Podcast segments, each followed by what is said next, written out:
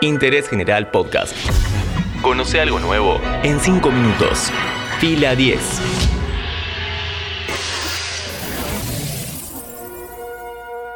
Bienvenidos y bienvenidas a un nuevo podcast original de interés general sobre cine y series. Hoy hablamos acerca del estreno de la última temporada de Dark y sobre los principios básicos de los viajes en el tiempo a lo largo de la historia del cine y la literatura. ¿De qué tiempo eres tú? La pregunta no es de qué tiempo, sino de qué mundo. Dark es una serie alemana estrenada en 2017 por Netflix. Desde su lanzamiento generó un fandom apasionado por la complejidad narrativa de sus guiones y el sinfín de especulaciones que este permitía. Sin embargo, cada capítulo esconde en su atractivo varias técnicas que son superiores a la propia escritura. La fotografía, las locaciones, el casting, la puesta de cámara y las actuaciones. Si nos centramos en el guion, ¿por qué nos gusta tanto esta serie? Dark toca una herida abierta en la mente humana, viajar en el tiempo y así solucionar, cambiar o remendar algo que ya sucedió. Esta no es una inquietud nueva, para nada. En 1887 se publicó en Barcelona El Anacronópete, escrito por Enrique Gaspar Rimbaud. No es solo un título difícil, es el nombre que lleva el elemento mágico central de esta novela, una caja de madera que funciona con electricidad y permite viajar hacia el pasado a tres épocas distintas, bastante similar al artefacto que usan varios o el mismo personaje en Dark.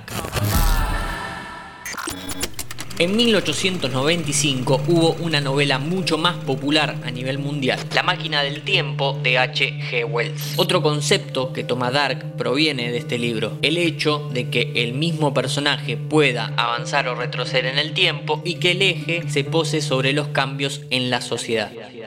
Vine a ayudarte a encontrar el origen. Lo único que es el principio de todo, en tu mundo y en el mío. El viaje en el tiempo es un gusto que se dan los narradores de ciencia ficción. A veces tiene un propósito bien intencionado y otras tantas son pereza argumentativa. El segundo caso se explica con Avengers Endgame de 2019. Después de 10 años de películas, Marvel necesitaba encontrar una forma de darle un cierre a una década de éxitos y lo hizo con un elemento proveniente de la ciencia ficción carente, en este caso, de un tratamiento previo que lo valide. Durante el film, los héroes viajan al pasado para solucionar la extinción de media humanidad del presente. Algo interesante, el viaje no es lineal, sino entre dimensiones que se van abriendo. Esto de las dimensiones se ve replicado también en la tercera temporada de Dark.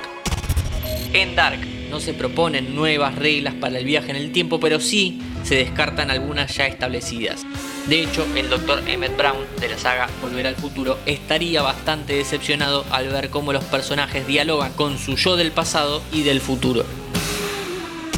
El romance también es un punto clave de los viajes en el tiempo. El ejemplo más claro de esto es El Día de la Marmota, una película que habla sobre el loop infinito de un solo día que tiene que vivir un periodista. El hechizo se rompe cuando éste logra valorar a otra persona a través del amor. No tan rosa, el romance en Dark habla sobre los lazos irrompibles que se generan entre las personas. Hagan lo que hagan, cambien lo que cambien. La familia es otro tópico importante a tener en cuenta a la hora de desplazarte en el tiempo. En About Time o Una cuestión de tiempo, el protagonista tiene un poder hereditario que le permite trasladarse a su propia versión de distintos momentos, alterando así su realidad circundante y por lo tanto la de sus seres queridos. Sin entrar en spoilers, en Dark vos mismo podés ser tu tío. Dark es el viaje que hace Jonas, su protagonista, para salvar a su realidad del apocalipsis. La multiplicidad de lazos con los personajes que habitan, habitaron y habitarán el imaginario pueblo de Vinden hace que veas la serie con un anotador al lado. A pesar de que Stephen Hawking alguna vez dijo que la prueba de que el viaje en el tiempo no existe por la lógica razón de que nadie se ha presentado nunca como un viajero del tiempo, hoy en Interés General hablamos sobre las máquinas que nos permiten movernos en distintas épocas el cine, las series y la literatura. ¿Qué te pasa, Mafly? ¡Gallina! Nadie me llama. Gallina. Interés General Podcast. Encontrarnos en Spotify, en Instagram y en interésgeneral.com.ar.